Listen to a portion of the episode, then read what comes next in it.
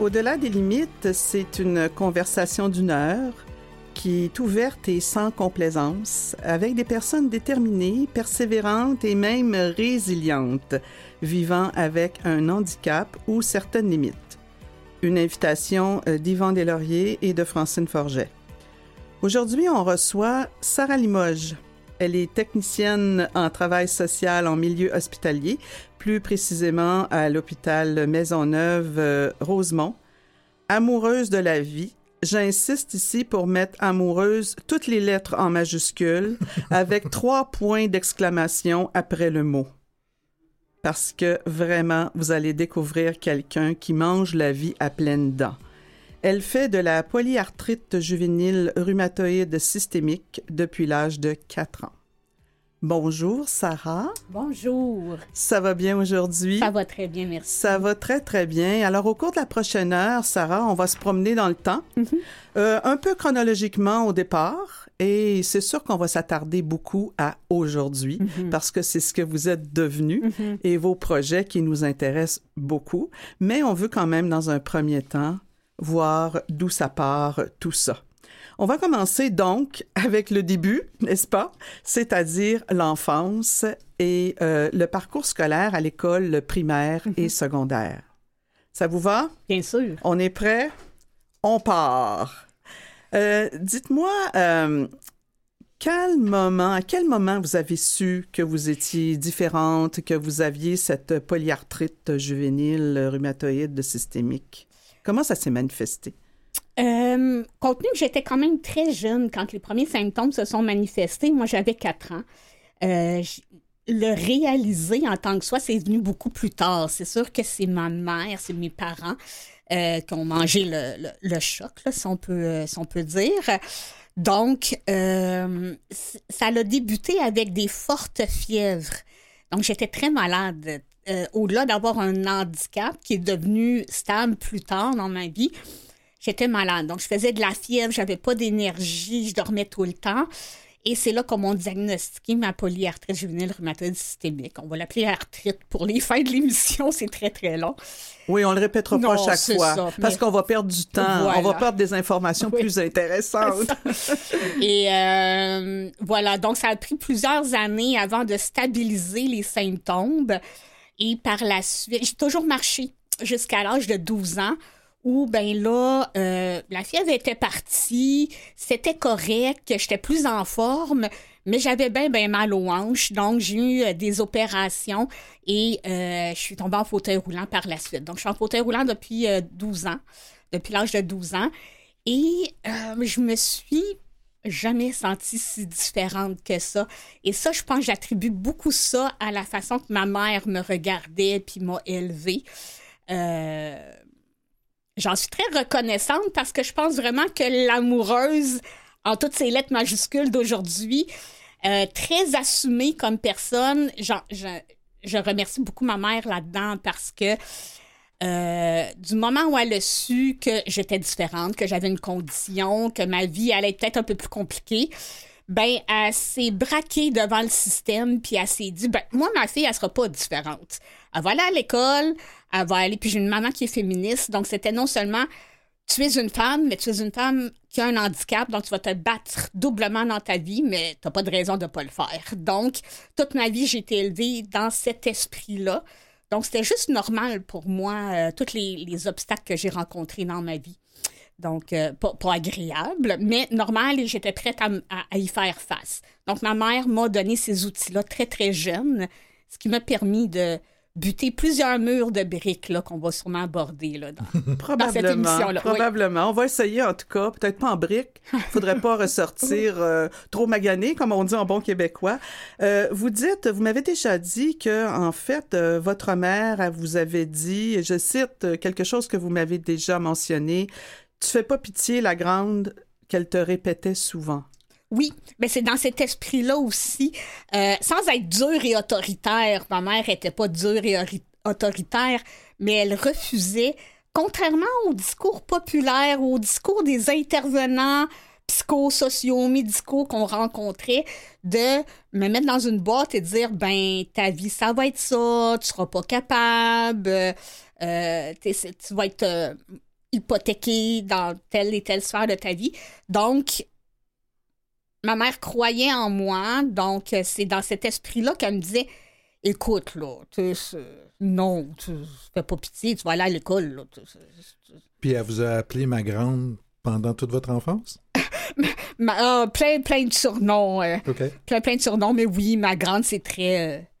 C'est très drôle. Ben, ça quatre- vous représente bien, je trouve. Oui, je, je suis grande dans un corps de 4 pieds 10. Oui, on va dire voilà, c'est ça. Donc, elle vous a appris à, à être autonome, Oui. elle vous a donné de la force, Autonome et indépendante. Moi, indépendante, c'est- c'est le oui, c'est important.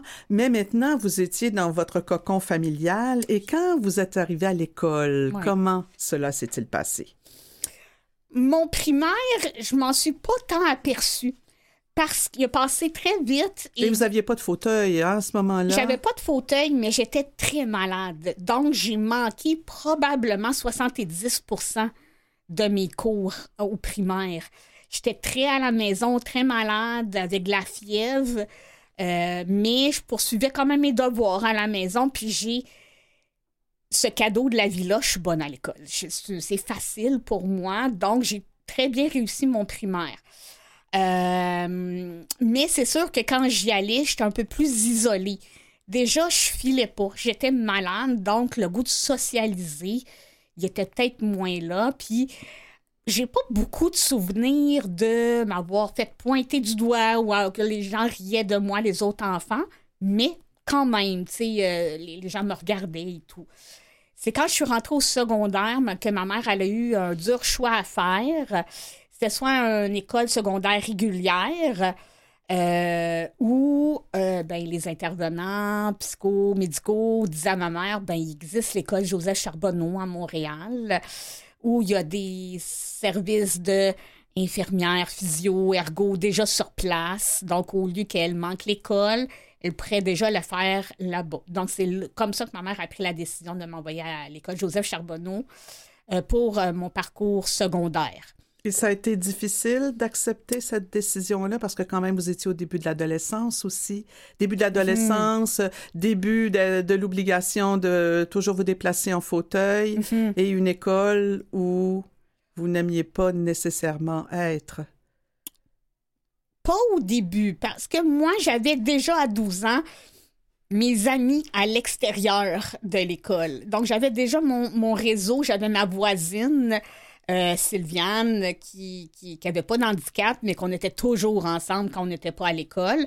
Donc, moi, j'avais déjà mon, mon noyau solide social à l'extérieur. Donc, je, je, je pense avec du recul que je tenais pas tant que ça à c'était pas primordial de me faire des amis là-bas. Mais oui, j'ai été beaucoup en réaction parce que j'ai été toute ma vie avant cette école-là en inclusion. Et là, c'était une école typiquement de personnes qui avaient des limitations fonctionnelles, soit motrices, physiques ou euh, intellectuelles. Donc, je me sentais dans un petit ghetto. Donc, euh, très prisonnière et ben, cette école-là, qui est merveilleuse sur plein d'aspects, est moins axée sur l'académique. Veut, veut pas. Il y a un groupe de réguliers dans toute l'école. Donc, moi, j'ai fini mon secondaire à cause de ça à 21 ans, qui est très, très tard sur la moyenne. Vous avez été là comme à peu près, quoi, 9 ans, 8-9 ans? Euh, de mes 13 ans à mes 21 ans, j'ai fait tout mon secondaire. En régulier, je l'aurais fait en 5 ans. Sauf que là, il n'y a, pas- il y a, pas- il y a pas de pression, il n'y a pas de stress. Une adolescente de 16 ans qui n'a pas de pression à l'école, c'est vivant, on est heureux. On ne les fait pas, les devoirs, puis ça prendra 4 ans à faire son secondaire 3, c'est pas grave. C'est à 21 ans que tu te rends compte que tu aurais dû pédaler plus vite. Mais, euh, mais je suis quand même reconnaissante de mon parcours, euh, euh, mon, parcours à Joseph Charbonneau parce que j'étais une adolescente peut-être un petit peu turbulente dans la vie de tous les jours, puis ils m'ont peut-être recadré un peu. Donc, ça a servi à ça. Tant mieux, Oui, tant oui, mieux. oui, Puis après, ça vous a permis, ça vous a donné le goût, en tout cas, de continuer, Oui. euh, d'aller euh, euh, au cégep puis à l'université, de faire des études supérieures. Et vous êtes toujours à l'école. Oui, Oui. vais-je terminer un jour? Ah, on Ah. ne le sait pas. Alors, on va découvrir ça dans notre deuxième segment où on va parler justement de vos études supérieures et de votre parcours professionnel avec Yvan. Et pourquoi avoir choisi le domaine dans lequel vous avez décidé d'étudier? Étant une personne en fauteuil roulant, euh, ma façon là, de comprendre les choses, c'est que c'est ma responsabilité. Je ne veux pas d'épurer ce qui s'offre à moi. Je ne veux pas si je vais être policière ou euh, pompière. Je peux pas, j'ai Ouais. des limitations. Donc, dans ce qui, ce qui existait, euh, moi, je voulais aller faire une technique en sortant parce que j'étais pas sûre euh, si j'allais aimer le post-secondaire, si j'allais avoir la capacité de le faire aussi.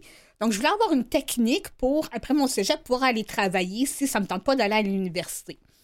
Dans les techniques qu'il y avait, euh, moi, je m'alignais vers la technique d'éducation spécialisée. Et c'est mon éducateur spécialisé à l'école, Joseph Charbonneau, qui euh, me rencontré puis me dit Moi, je pense pas que c'est une bonne idée. Puis là, on a regardé vraiment les descriptions de tâches. Parfois, il y a, il y a- il y a une dose de physique en, en éducation spécialisée. Et là, j'ai découvert le travail social. Et euh, je me suis dit, pourquoi pas? On va aller l'essayer. Je n'étais pas amoureuse d'emblée de cette, euh, de cette discipline-là. Ben, ce que je comprends aussi, c'est que vous n'aviez pas nécessairement un but très, très précis. Non, du tout. Je me cherchais encore. J'avais beaucoup de choses qui m'intéressaient, mais par la vie qui impose certaines choses, ben je- ça a rétréci mes choix. Puis je me suis essayée avec euh, la technique en travail social au Cégep Marie-Victorin que j'ai fait à temps plein en trois ans que j'ai adoré. Et j'ai eu un coup de cœur Oh, vraiment. oui vraiment et euh, ça s'est super bien passé. Euh, j'étais la seule personne qui a- on était deux personnes qui avaient un handicap une personne non voyante puis moi dans cette technique là les profs euh, les autres élèves hyper ouverts hyper inclusifs. Donc ça a été très trippant une, une jeune adulte de 21 ans au cégep. Là, ça, ça a été un beau euh, trois ans de ma vie. Donc, on arrive à 24 ans. oui. Est-ce que c'est à ce moment-là que vous êtes allé chez Altergo? Euh, à 24 ans, en fait, j'ai commencé euh, avant à aller faire des études temps plein à l'université. Euh, après ma technique en travail social, j'avais le goût d'aller à l'université. Là, j'avais la réponse, mais ça me tentait pas d'aller encore trois ans dans le même domaine. Donc, j'ai choisi un certificat pour tester. C'est un an, c'est 30 crédits. Donc, si j'aime l'université, je pourrai poursuivre. Puis si j'aime pas ça, j'aurai un certificat, puis ça sera ça. Donc, j'ai fait le certificat qui s'appelle Violence, victime et société pour que ça soit quand même connexe là, dans, dans le champ social. Ouais. Euh, j'ai adoré ce certificat-là. Donc, je me suis inscrite dans un deuxième certificat en criminologie par la suite à l'Université de Montréal. Et c'est là que j'ai, je me suis dit, ben, je peux commencer à aller travailler quand même là, en faisant de l'université. Donc, euh, c'est- là, là que j'ai commencé à aller. J'ai fait un, un- un contrat très rapide au CLSC de trois mois. Puis par la suite, j'étais à Altergo, là, euh, deux ans. Sarah, vous dites souvent que vous avez essayé, vous avez fait des essais Oui. euh, du côté de, du cégep et ensuite à l'université. Est-ce que c'est une tendance que vous avez, que vous avez ce besoin de, de tester avant de plonger ou? Ben, j'aime beaucoup de choses dans la vie, puis je sais que je peux pas tout faire. Donc, et j'aime beaucoup de choses que je ne sais pas si je vais être capable de faire aussi. Vaut veut pas, j'ai une énergie moindre, j'ai une condition physique. On est face souvent à des obstacles architecturaux, humains. Euh, donc, euh, ça me fait pas peur. Je vais aller l'essayer. Si je vois si ça fonctionne pas ou qu'il faut que je prenne un autre chemin pour y arriver, on, trouvera des solutions rendues là. Mais j'aime l'essayer avant tout comme n'importe qui, sur le même pied d'égalité. Euh, vous savez, au postsecondaire, on a des, euh, des accommodements pour les examens, pour les cours. Moi, je me suis dit non, moi, je rentre là, je vais le faire comme n'importe quel élève. Si ça fonctionne pas, je prendrai les accommodements. Donc, je suis toujours dans cet esprit-là de on y va, on essaye, on fonce. Si ça fonctionne pas, on regardera la situation puis on trouvera une solution pour arriver au bout du compte au résultat équivalent. Et là, vous avez passé deux ans à Altergo, quatre Oui. ans à Moelle-Épinière et Motricité Québec. Oui. Deux organismes communautaires dans- qui sont près des gens qui vivent avec le handicap. Oui. Puis maintenant, vous travaillez comme euh, technicienne en travail social.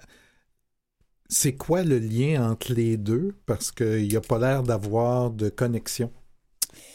Euh, je suis pas d'accord, puis je vais vous expliquer pourquoi. Allez-y. D'une part, mes six années dans le communautaire euh, m'ont enrichi comme intervenante et comme personne, Oui, oui, oui. comme personne d'autre.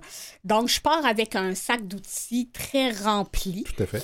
Et euh, moi, je pense que ma discipline, le travail social, peu importe dans quel milieu on travaille, c'est de la défense des droits.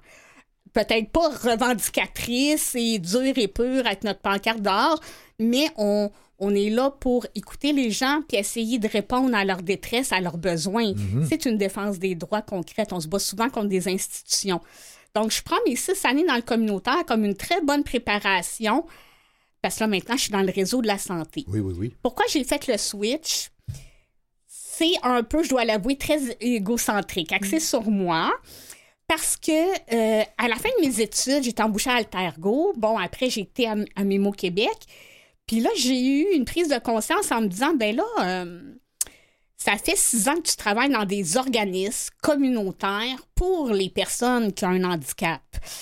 Est-ce que je vais passer toute ma vie à être embauchée dans des organismes pour les personnes handicapées? Parce que c'est juste là que moi être embauchée. Oui, oui, oui. Euh, J'avais le goût de me donner le défi d'aller dans un milieu qui n'est pas conçu du tout pour m'accueillir, que les personnes n'étaient pas prêtes à m'accueillir, que la clientèle n'était pas des personnes handicapées non plus. Parce que vous, vous pas, j'en suis une. Et ça est usant de, de, de se battre pour les choses que tu te bats toi-même dans le quotidien. Oui, oui, oui. Donc, euh, c'est là où j'ai vu l'offre d'emploi à l'hôpital et j'ai fait oui, c'est ça. Puis là, on est en 2019-2020. Oui, Pandémie. oui. Là, vous allez m'expliquer comment a eu l'air votre entrevue. Ben, mon entrevue s'est faite avant le jour fatidique de, Ah oui? de, de, de déclencher l'alarme. Donc, au mois de mars, machin, là, Euh, 12 mars, quelque chose, hein? Oui, c'est ça. Donc, tu sais, moi, j'avais passé dans le bout de novembre avant. Ils m'avaient dit que ça allait prendre du temps. Puis là, paf, pandémie. Donc, ils m'ont appelé pour me dire écoutez, euh, Madame Limoges, on est très intéressé à votre candidature. Mais là, est venu le COVID-19. On n'est pas prêt à ça. Ça va prendre un délai supplémentaire avant qu'on vous rappelle. Et euh, effectivement, là, ce n'est qu'en 2020 là, qu'ils m'ont euh, qu'ils m'ont rappelé pour intégrer mon emploi en plein milieu d'une pandémie. Qu'est-ce que vous leur avez dit pour les convaincre que vous étiez la bonne personne à ce moment-là à Maisonneuve-Rosemont? Oui, ben, mon entrevue s'est faite en personne. Moi, je ne l'avais pas marqué dans mon CV que j'étais une personne handicapée. Je voulais qu'ils me donnent la chance de me rencontrer pour que je leur vende ma salade. Donc, euh, ils m'ont posé les mêmes questions euh, que, n'importe qui en entrevue. Et euh, j'ai- expliqué que de ne pas s'inquiéter. Moi, j'ai ouvert le sujet par moi-même. Inquiétez-vous pas. Je sais je suis en fauteuil roulant. Je sais qu'un hôpital, techniquement, c'est sûrement pas très conçu non plus, là, où l'employé va, du moins, là, euh, pour moi. Mais je suis une personne débrouillarde. Je trouve des solutions. Puis je vais vous verbaliser ce qui va bien, ce qui va pas bien, puis on pourra s'ajuster ensemble. Mais ma chance à moi, c'est que mon patron de l'époque avait déjà embauché une personne handicapée avant dans un ancien emploi et ça avait été une expérience très positive pour lui. Donc, il avait vraiment pas peur de mon handicap en partant. Donc, ça a été un merveilleux mix de d'une personne déjà sensibilisée qui avait pas peur des barrières que j'allais rencontrer et de moi qui vendait quand même bien ma salade. Donc, ça, ça, ça a été un beau mix parfait. Et là, on va amener dans la conversation une de vos collègues de travail, qui est Annie Duprat. Bonjour, Madame Duprat. Bonjour. Donc, euh, on est avec votre coloc présentement. Votre Oui, ma coloc de bureau. de bureau. Alors, est-ce que, euh, est-ce que, puis là, je ne sais pas dans quel ordre c'est arrivé. Est-ce quand vous êtes arrivé, Sarah, est-ce que Annie était déjà là ou c'est Oui. le contraire? Oui, oui. OK. Alors, oui, moi, euh, je suis, je suis une vieille travailleuse sociale. moi. ah, bon Dieu d'affaires. La voix, le- la voix le dit tout de suite. Vous n'avez pas besoin de nous le mentionner. Alors là, un, un lundi matin, là, je ne sais pas si c'était un lundi, vous- le- Sarah arrive à, à votre bureau en vous disant Je suis votre, votre, collègue de- votre nouvelle collègue de travail. Ben, en fait, moi, le, premier contact que j'ai eu, c'est euh, on était convoqué à une réunion dans un auditorium. Je me souviens pas trop c'était quoi, une sorte de formation. Puis, ben, je sais que Sarah avait été embauchée au début de la semaine, mais chacun faisait ses choses. Puis, euh, habituellement, les, les, nouvelles collègues, ils nous les présentent euh, au courant de la semaine. Ça n'avait pas encore été fait.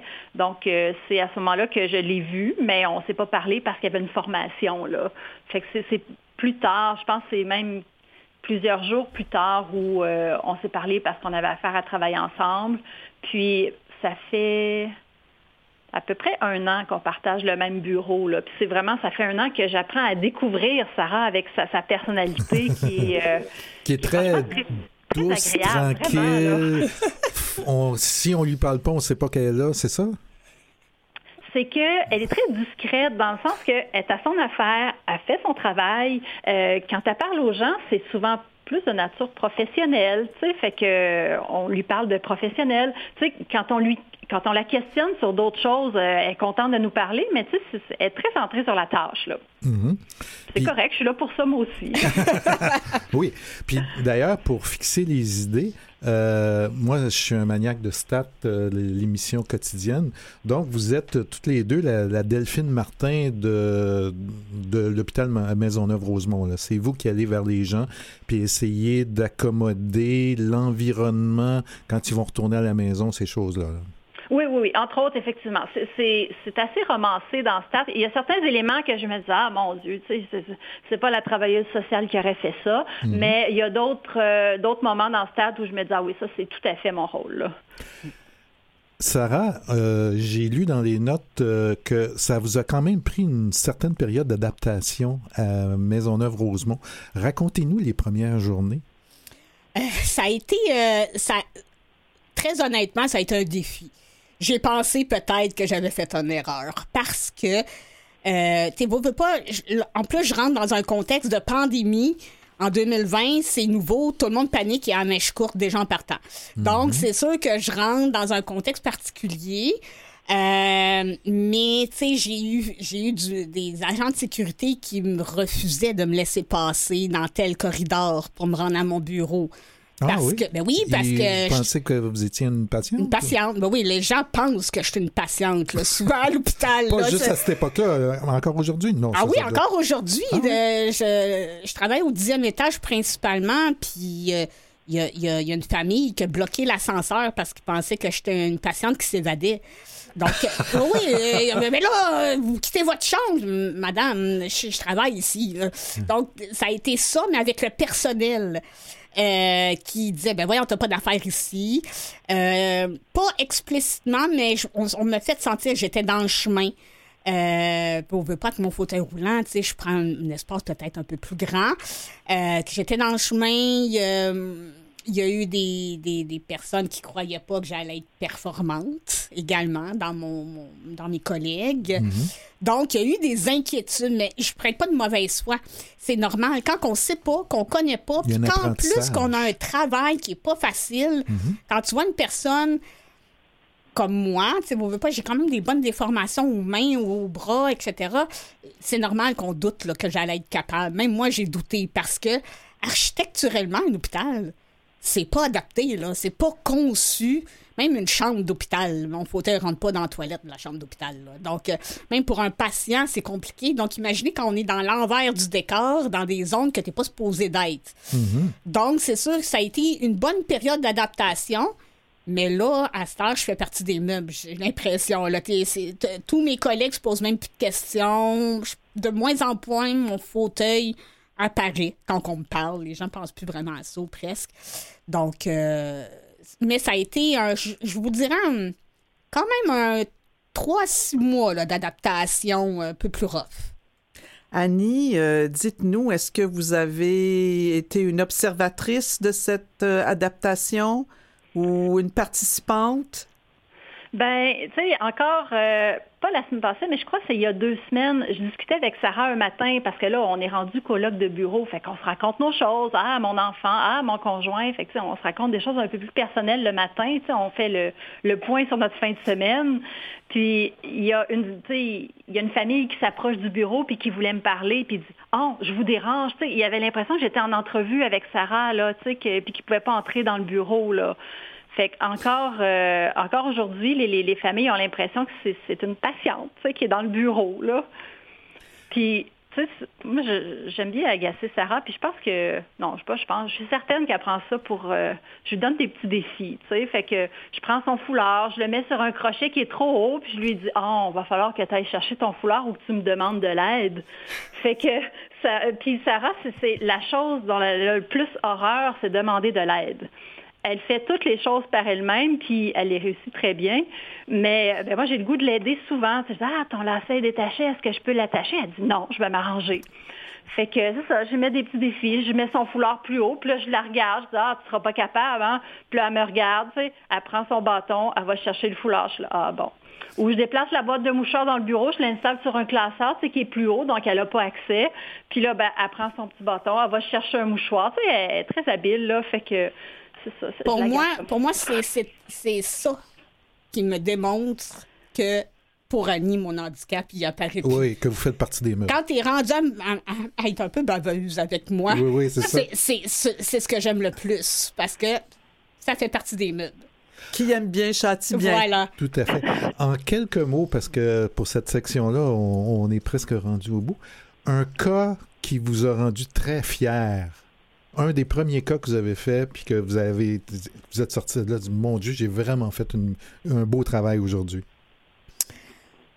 Euh, j'en ai. Bah, honnêtement, c'est, on est très privilégiés, mes collègues et moi, parce qu'on en a souvent. Euh, je pense sincèrement qu'on fait des différences euh, là-dedans, mais euh, un exemple flagrant, puis je vous la nomme un peu en tant qu'anecdote aussi, euh, en gériatrie, qui est une, euh, une, discipline dans laquelle j'ai beaucoup travaillé depuis que je suis à l'hôpital. Vous veut pas, on fait affaire avec des aînés, parfois qui ont des troubles cognitifs, hein, c'est pas de leur faute. Moi, je suis tout petite, je fais 4 pieds 10. Ben, il y en a une qui m'a couru après dans le corridor en disant Retourne dans ton étage pour les enfants. Mais je l'ai apprivoisée arrêter de me courir après. Fait que ça, j'étais bien fière. bravo, bravo. Alors, on fait euh, une petite pause ici et au retour, on va parler sport. Merci, Annie. Merci, Sarah. Bye bye. Au revoir.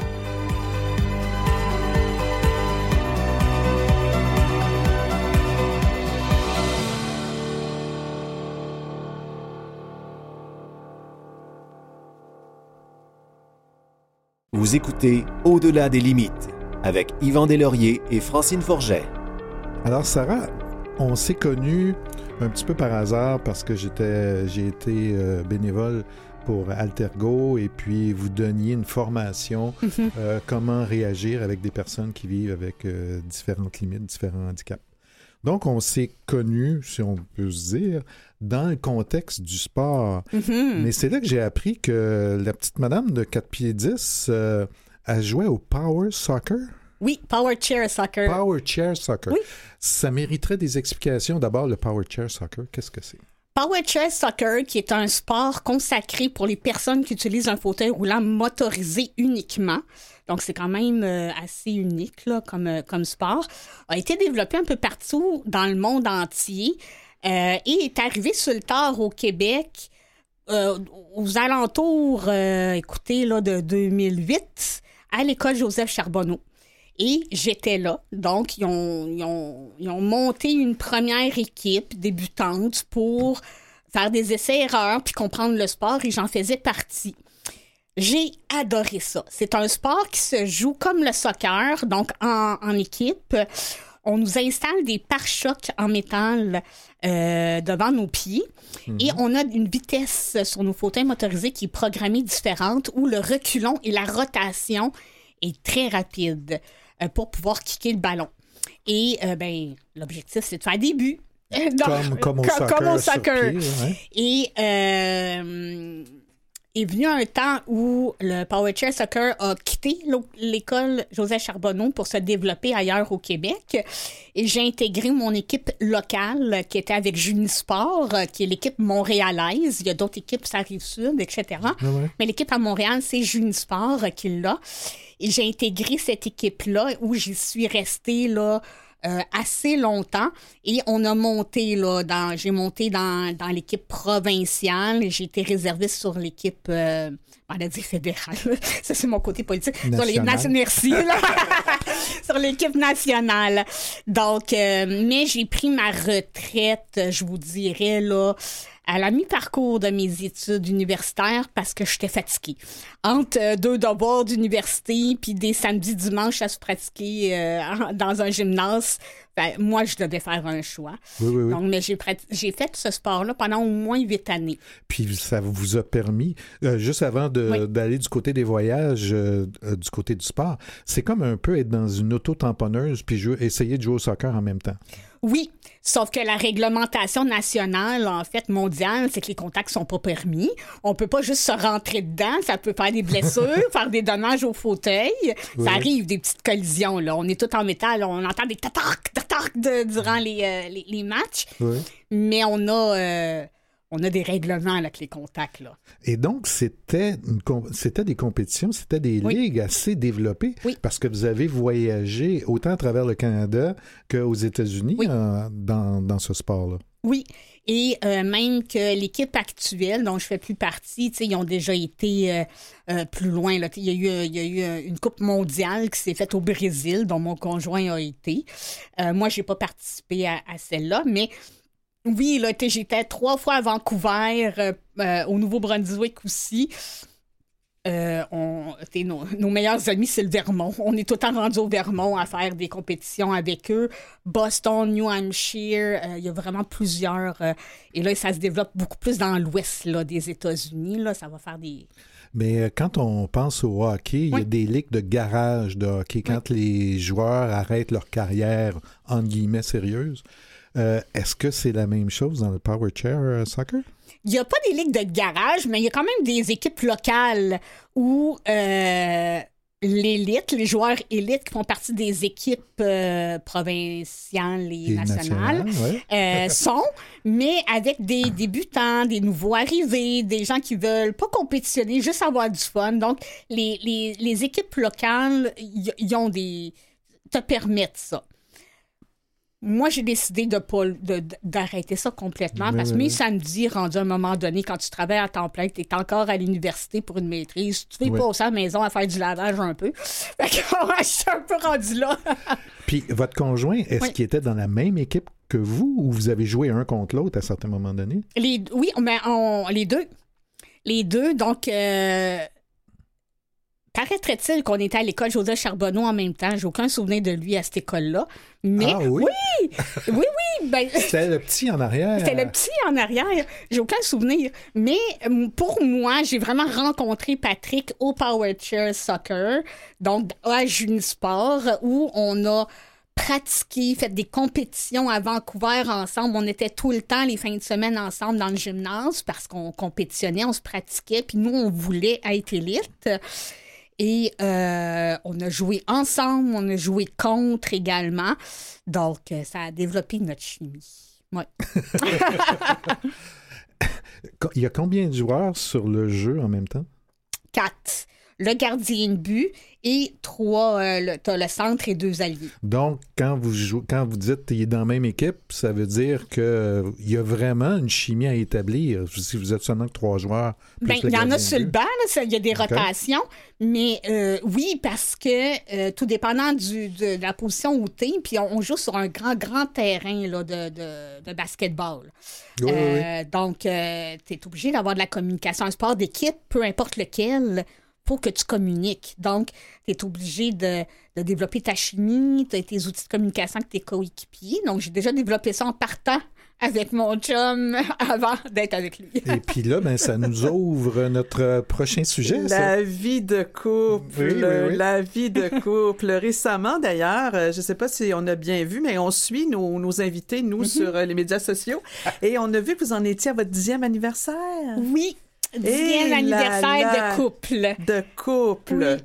Et vous vivez ensemble depuis? Euh, il est venu habiter avec moi en 2018. en 2018. ouais. Ah, ben quand même. Donc, c'est hein? lui qui s'est déplacé. Oui. Oui, ben ça, je m'en doutais. Euh, C'est une bonne question que vous avez posée, Yvan, franchement. Alors, dites-moi, euh, c'est ça, vous vous êtes rencontrés vraiment en faisant du sport Oui. et euh, vous avez décidé à un moment donné, même si vous, vous avez abandonné le sport, de poursuivre vos, vos relations. Et puis, maintenant, vous habitez ensemble. Oui. Bon, alors là, je sais que Patrick, qui va venir se joindre à nous dans quelques minutes, euh, est aussi en fauteuil roulant. Oui. Alors là, on a des questions à vous poser qui sont un peu, je dirais, de- d'organisation physique. Ouais. Vous... Ah, moi, c'est carrément de la curiosité. Oui, de la- ben, moi, c'est l'organisation physique dans un premier temps et ensuite, vous avez raison d'être curieux parce que restez bien assis sur votre chaise. Sarah, vous avez deux chats. Oui. Pas d'enfant. Non. Un conjoint Oui. qui se déplace en fauteuil roulant. Mhm. Comment vous faites pour gérer tout ça? Parce que vous avez quatre fauteuils, deux manuels, deux motorisés, et vous avez aussi, on va y revenir, mais presque un appartement de jeux de société, d'après ce que je comprends. Ouais, je, mon, notre appartement, c'est un musée, là, vous allez comprendre. C'est un sens. musée? Oui, oui, c'est un vrai musée. Euh, ben, d'une part, euh, pourquoi Patrick est déménagé un peu plus tard? Euh, moi, mon rôle, c'était d'une part là, de trouver un appartement. Hein, dans, dans la pénurie euh, de logements, c'est un sujet qui est chaud d'actualité. Pas facile de trouver un, un logement qui peut accueillir une personne qui a un handicap. Moi, stratégiquement parlant et avec mon bagage d'intervention communautaire, je connaissais les coopératives d'habitation. Je savais que beaucoup avaient des logements, qu'il y avait euh, des, logements accessibles, pas adaptés, accessibles. Donc, euh, j'ai vu une annonce euh, de un 5,5. Euh, ça nous prenait plus qu'un 3,5, ça nous prenait plus qu'un 4,5 parce que quatre fauteuils roulants, euh, puis là, on parle pas de la chaise d'aisance, puis c'est ça, il y a du matériel là, qui vient avec ça. Ça nous prenait très grand. Ils ont accepté de nous louer. Et là, par la suite, est venu. euh, moi, j'étais quand même assez autonome, même dans un univers qui n'était pas adapté, mais ils ont accepté qu'on fasse le programme PAD, donc le programme d'adaptation de domicile. Euh, ça a pris un an environ. Et là, on a tout fait adapter notre logement à nos besoins. La cuisine, les salles de bain, les garde-robes, les switches de, lumière. Donc là, l'appartement est entièrement adapté à nos besoins, à nous deux.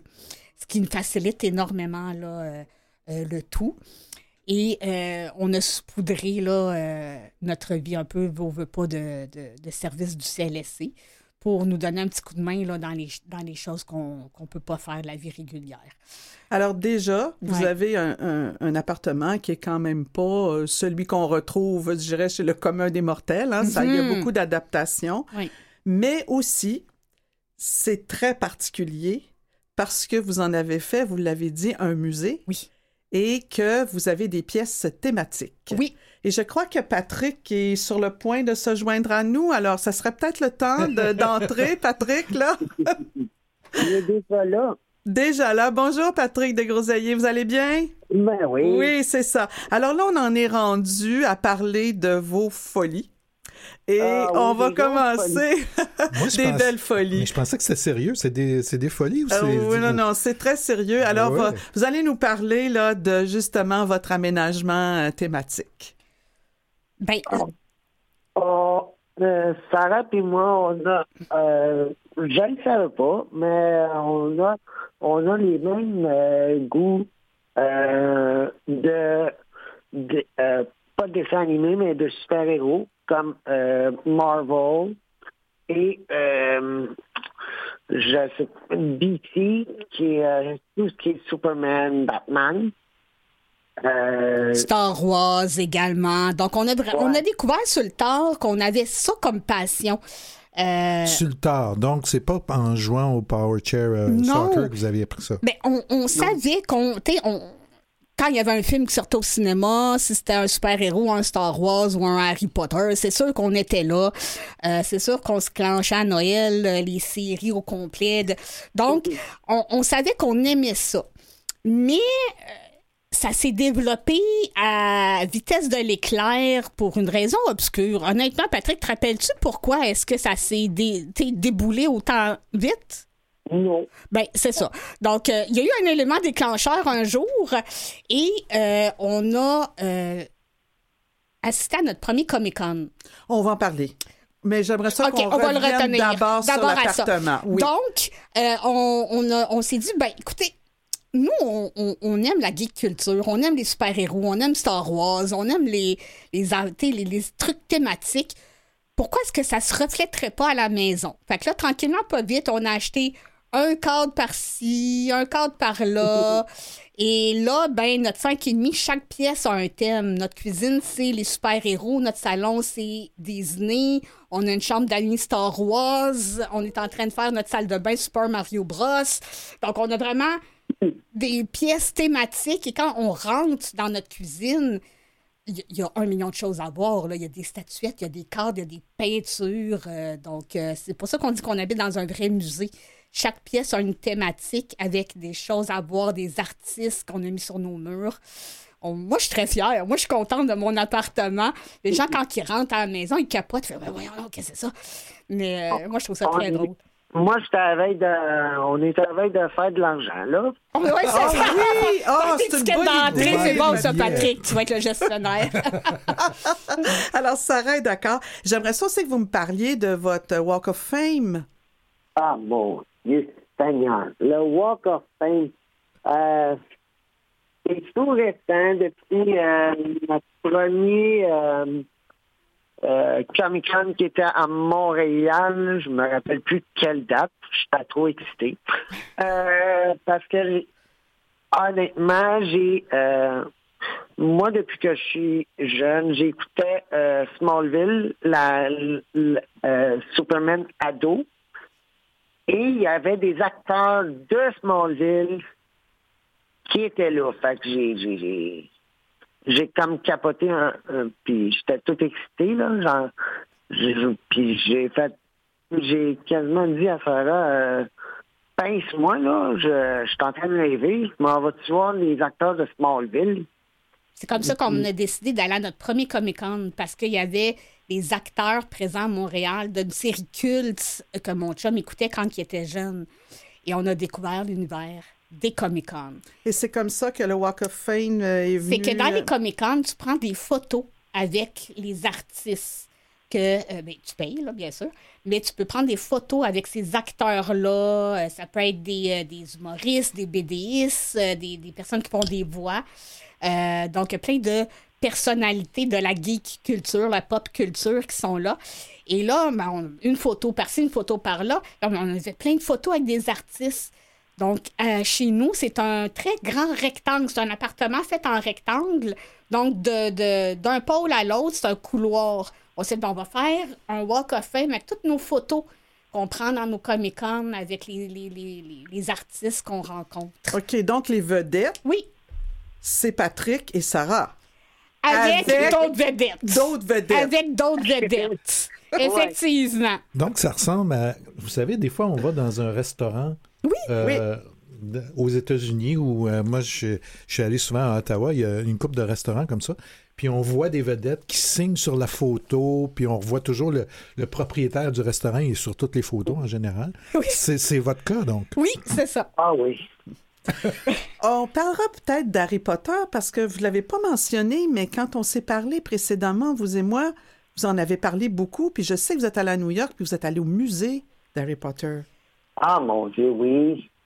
Oui, il y, a une, il y a une exposition particulière en ce moment. Euh, euh, je, je parle, là, mon anglais, là, à la radio, The Exhibition Harry Potter. Exhibition, Harry Potter. Exhibition? Oui, donc ça a vraiment été euh, conçu là, dans l'univers d'Harry Potter, les films, spécifions-le, parce qu'il y a l'univers des livres versus les, les films. Donc, euh, ça a été vraiment merveilleux. Puis c'est vraiment aussi une des maisons mères pour un magasin de, du stock officiel d'Harry Potter. Donc, on en a profité pour acheter du stock pour notre pièce Harry Potter. Ah, parce que vous n'en avez pas parlé. C'est laquelle pièce qui est la pièce Harry Potter? Elle n'est pas encore faite, mais... mais... il vous en reste encore une, Oui, là. oui, ça va être la chambre des maîtres, qui va être la chambre d'Harry Potter, mais on Oh! l'a fait en dernier.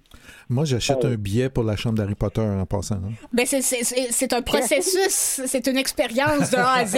Il faut tout le faire. Moi, c'est ça. Moi, j'espère que ce sera des passeports parce que moi, j'aimerais avoir un passeport. puis comme ça, je pourrais visiter euh, régulièrement parce que là, ça va être long, cette, cette visite-là.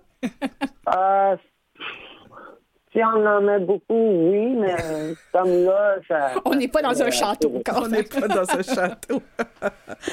On a parlé des Comic-Con. Oui. Alors, Ah, vous bon. avez expliqué que tout d'un coup, il y a une activité qui avait lieu au Palais des Congrès et que, justement, il y avait des personnages euh, que vous, Patrick, vous aimiez euh, particulièrement. Mais ça s'est pas arrêté là. Ah, non, non, non, non, non. Non, ben non. On a encore dépensé euh, beaucoup pour des artistes qu'on aime. euh, parce que prendre des photos, euh, ça se fait pas gratuitement avec les vedettes. Non, puis part- ça a déboulé très vite. Du moment où on a compris c'était quoi un Comic-Con à Montréal, on, s'est dit, oh, ben, ça touche nos intérêts, ça. Donc, moi, j'ai fait des recherches pour voir c'était quoi les autres Comic-Con qui existaient. On en a essayé un autre. On était à Ottawa. Euh, là, on a fait, ah, c'est intéressant. Puis là, on a regardé les autres Comic-Con qu'il y avait, puis on s'est rendu compte qu'il y a des Comic-Con partout sur la planète. Chaque grande ville a un Comic-Con. Si je peux me permettre, il y a, il y en a, il y a deux artistes euh, qu'on a eu des photos, euh, qu'on a pris des photos gratuites. Et euh, c'est Annick Jean et Patrick Huard. Oui, parce que des fois, on a quand même euh, de- des artistes québécois. Moi, je suis contente qu'au moins au Québec, on ait des artistes québécois dans nos Comic-Con. Donc, euh, qui font partie de notre Walk of Fame. hein. Euh, Moi, je suis très, très fière euh, d'avoir euh, ça. Et bien, là, on a poussé la, la, la loc. Euh, on revient d'un voyage en Californie. Oui, tout récemment. là. On est revenu samedi dernier. Bon, euh, samedi le 9 décembre. Et euh, ben, on a fait deux Comic-Con, un à San Francisco où c'était un spécial Star Wars. Donc, on avait des Mark Hamill, on avait des One McGregor qui étaient là. Donc, je- euh, tout récemment, excusez, mais tout récemment, je, suis un- je suis devenu un, un grand, grand, grand, mais grand fan de Star euh, Wars. de Star Wars. Oui, Ah oui. vraiment beaucoup. Puis on a été faire celui à Los Angeles par la suite. Est-ce là, vous vous déguisez quand vous allez au Comic-Con? Ça fait partie de la participation. Ah oui, on est fou. Oui. Oui, ça dépend. On, on se prépare. C'est qui les artistes qu'on rencontre? Est-ce que c'est Harry Potter? OK, on va mettre notre kit Harry Potter. Est-ce que c'est Star Wars? OK, on va mettre des éléments Star Wars. Donc, c'est sûr. Oui. Oh oui. Et est-ce que est-ce qu'on peut savoir un petit peu euh, qu'est-ce qui a motivé, qu'est-ce que en quoi vous vous êtes déguisé finalement pour euh, les derniers Comic-Con que vous avez fait? Star Wars, Patrick, en quoi t'étais déguisé? Anakin Skywalker. Ah, euh, rien de moins. Oui. ah ouais. Et, et moi, en jeune Leia. Pas, pas la, la- Les fans de Star Wars ont vu la série Obi-Wan Kenobi. Oui, oui, Où il y oui. avait la petite Leia de peut-être 8 ans. Donc, elle avait un costume particulier que je me suis acheté. Je suis toute petite, donc je me suis dit, bon, ça, ça, pourquoi pas? Ça va servir. Ça va servir. Donc, euh, en cette jeune Leia. Et à Los Angeles, on a mis des éléments d'Harry Potter parce qu'il y avait des acteurs de- des films Harry Potter. Est-ce que, quand vous êtes allé au Comic-Con de Montréal, Oui. est-ce que déjà vous étiez euh, costumé pour y aller ou Non. Non. vous non. entriez dans un univers que vous avez appris à connaître? Oui. Ben, en fait, moi, j'avais j'avais déjà mon chandail de Superman. Donc, je les ai, je l'ai mis. Puis, euh, on- je voulais avoir un, un chandail parce qu'on on a aussi rencontré, euh, je ne sais pas si vous connaissez la série Arrow. euh, euh, avec, euh, Ça, ça, c'est les geeks culture qui vont savoir. là. Ça, c'est des DC, il y a Arrow, Flash, toutes des séries comme non, ça. je suis trop sérieux dans Les, la vie. les acteurs étaient là. Donc, on s'est amené minimum un T-shirt de la série de Flash ou un T-shirt Oui, de oui. Arrow ou un T-shirt de Superman, mais pas déguisé. Ça, c'est venu cette année avec euh, Star Wars. On s'est fait, oh, là, on y met la gomme puis on s'est acheté des costumes. Alors, on comprend que c'est beaucoup d'organisations pour participer au Comic-Con, Oui. mais c'est aussi beaucoup d'organisations pour les voyages que vous devez planifier Oui. pour participer à ces événements-là. Oui. Mais là, les voyages, je pense que vous Mhm. avez déjà partagé, quand vous vous êtes connu, ce, ce goût pour, euh, pour les voyages. Est-ce que vous, maintenant, vous voyagez que pour aller voir des Comic-Con? Non. Euh, compte tenu que c'est quand même assez récent comme, euh, comme intérêt, comme passion, on avait déjà voyagé là, avant, Patrick et moi. Euh, mais là, si un Comic-Con dans une ville, c'est une raison pour y aller, mais on n'y va pas juste pour le Comic-Con. Si On était un Comic-Con, c'est deux jours, environ deux, trois jours, une fin de semaine. Oui, oui. Mais là, on est parti deux semaines en Californie. On a vu d'autres choses. Quand être là-bas, on, on- on visite, on explore, on fait d'autres d'autres choses, mais nous connaissant, Patrick et moi, ça va être thématique. Là. En Californie, euh, c'était Universal, Disney, euh, des, des choses comme ça. D'où votre sac à main euh, avec lequel vous êtes arrivé tantôt. Oui, bien sûr. Ça rapporte des souvenirs de voyage, alors donc ça va prendre une autre pièce ou je sais pas, un cabinet, Ah. des curiosités, Oui, on comme est dans en- un musée. Oui, oui. Mais déjà, euh, partir en voyage, c'est de l'organisation. Mais dans votre cas, vous partez avec deux fauteuils roulants moto- J'imagine que vous partez avec les motorisés ou... Ça dépend. Ah oui? Ouais, c'est ça, ça dépend. Ça dépend. Si on prend l'avion, on prend pas le motorisé, c'est sûr et certain. Non, on Euh. l'a déjà fait, puis euh, à un moment donné, euh, la chaise à Sarah, euh, ils l'ont ils l'ont brisé parce qu'ils l'ont euh, Oh. les doigts. Ceux qui mettent euh, les valises et tout dans le dans le sous bagage, euh, ils pitchent et ils, ils déposent pas, ils lancent euh, les choses, donc c'est ça. On a découvert que voyager en avion motorisé, parfois ça va bien, mais parfois rendu à destination, le fauteuil, il y a des bris, il y a des choses. Et quand tu es à l'étranger, tu- c'est pas le temps de courir à un centre de réadaptation là, pour arranger tes choses. Donc, nous, quand on prend l'avion, on préfère partir en manuel, En manuel, oui. en, en fauteuil roulant manuel. Euh, et quand on prend l'autobus voyageur ou le train, euh, par exemple, pour aller à New York, ben là, on prend nos motorisés parce qu'on sait qu'on va rester assis dedans puis personne va le toucher. autour. Oui, oui. Ouais. Ça fait drôle de penser, on part avec le motorisé, mais c'est des, c'est des fauteuils roulants. Oui, c'est ça. On achève, mais vraiment, ça passe vraiment trop vite. C'est, quelle est votre prochaine destination? Oh boy. Est-ce que, est-ce que vous êtes d'accord sur une prochaine destination? on- on a 2024 et 2025 de fixer. OK. Donc, euh, on, 2020, on- on- pour être équitable dans notre couple, euh, une année, c'est Patrick qui décide le voyage et une année, c'est moi. Donc, on alterne. La Californie, c'était le voyage de qui? hein? Ben, la Californie, ça a été un coup de tête parce qu'il y a eu la convention de Star Ah, Wars oui. qui n'était pas prévue. Et cette année, on était censé aller en Angleterre, à Londres, pour une autre convention, mais on a eu des, des imprévus de santé. On a annulé, fait qu'on voulait pas perdre de année, on voulait faire un petit voyage, donc ça a été très imprévu. Donc, 2020... Sarah a Oui. choisi deux voyages. Oui, c'est ça. Pour me rattraper, j'ai le droit à mes deux voyages. Donc, 2024, on a décidé d'aller faire euh, Orlando de fond en comble. Donc, Universal et Disney. Et, ben, 2025, il y a une convention Star Wars au Japon. Et c'est notre Au objectif. Japon? On s'en va au Japon. Est-ce que est-ce que c'est un bon pays euh, pour des personnes qui sont en fauteuil euh, roulant? Moi, j'ai déjà commencé. Moi qui organise. C'est moi l'organisatrice, euh, l'agent de voyage dans, dans mon couple et Ouais, dans mes amis. Il y a des fois que je dis à Sarah, euh, on peut se calmer un peu. là? Euh, mais euh, je commence à explorer le Japon. Je pense qu'il va y avoir des défis assez importants, mais j'ai bonne confiance que je vais trouver des solutions. Je suis bien déterminée. Mon Dieu, j'ai tellement confiance en vous. Ouais. Moi aussi. Ben, a- je, je le sais qu'à un moment donné, il m'a dit, euh, on peut se reposer? Y a-t-il une journée où on peut se reposer euh, quelque part? Moi, je, me- je suis un peu préoccupé pour les chats, finalement, mais euh, je pense que ça aussi, vous êtes capable de vous Oui, on a des bons gardiens de chat, c'est bon. Merci Patrick de vous être rejoint à nous. Merci à vous.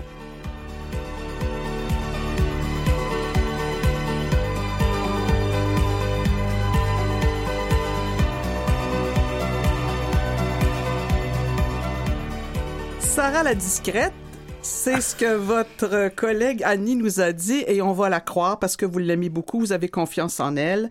Mais je dirais plutôt Sarah la lumineuse.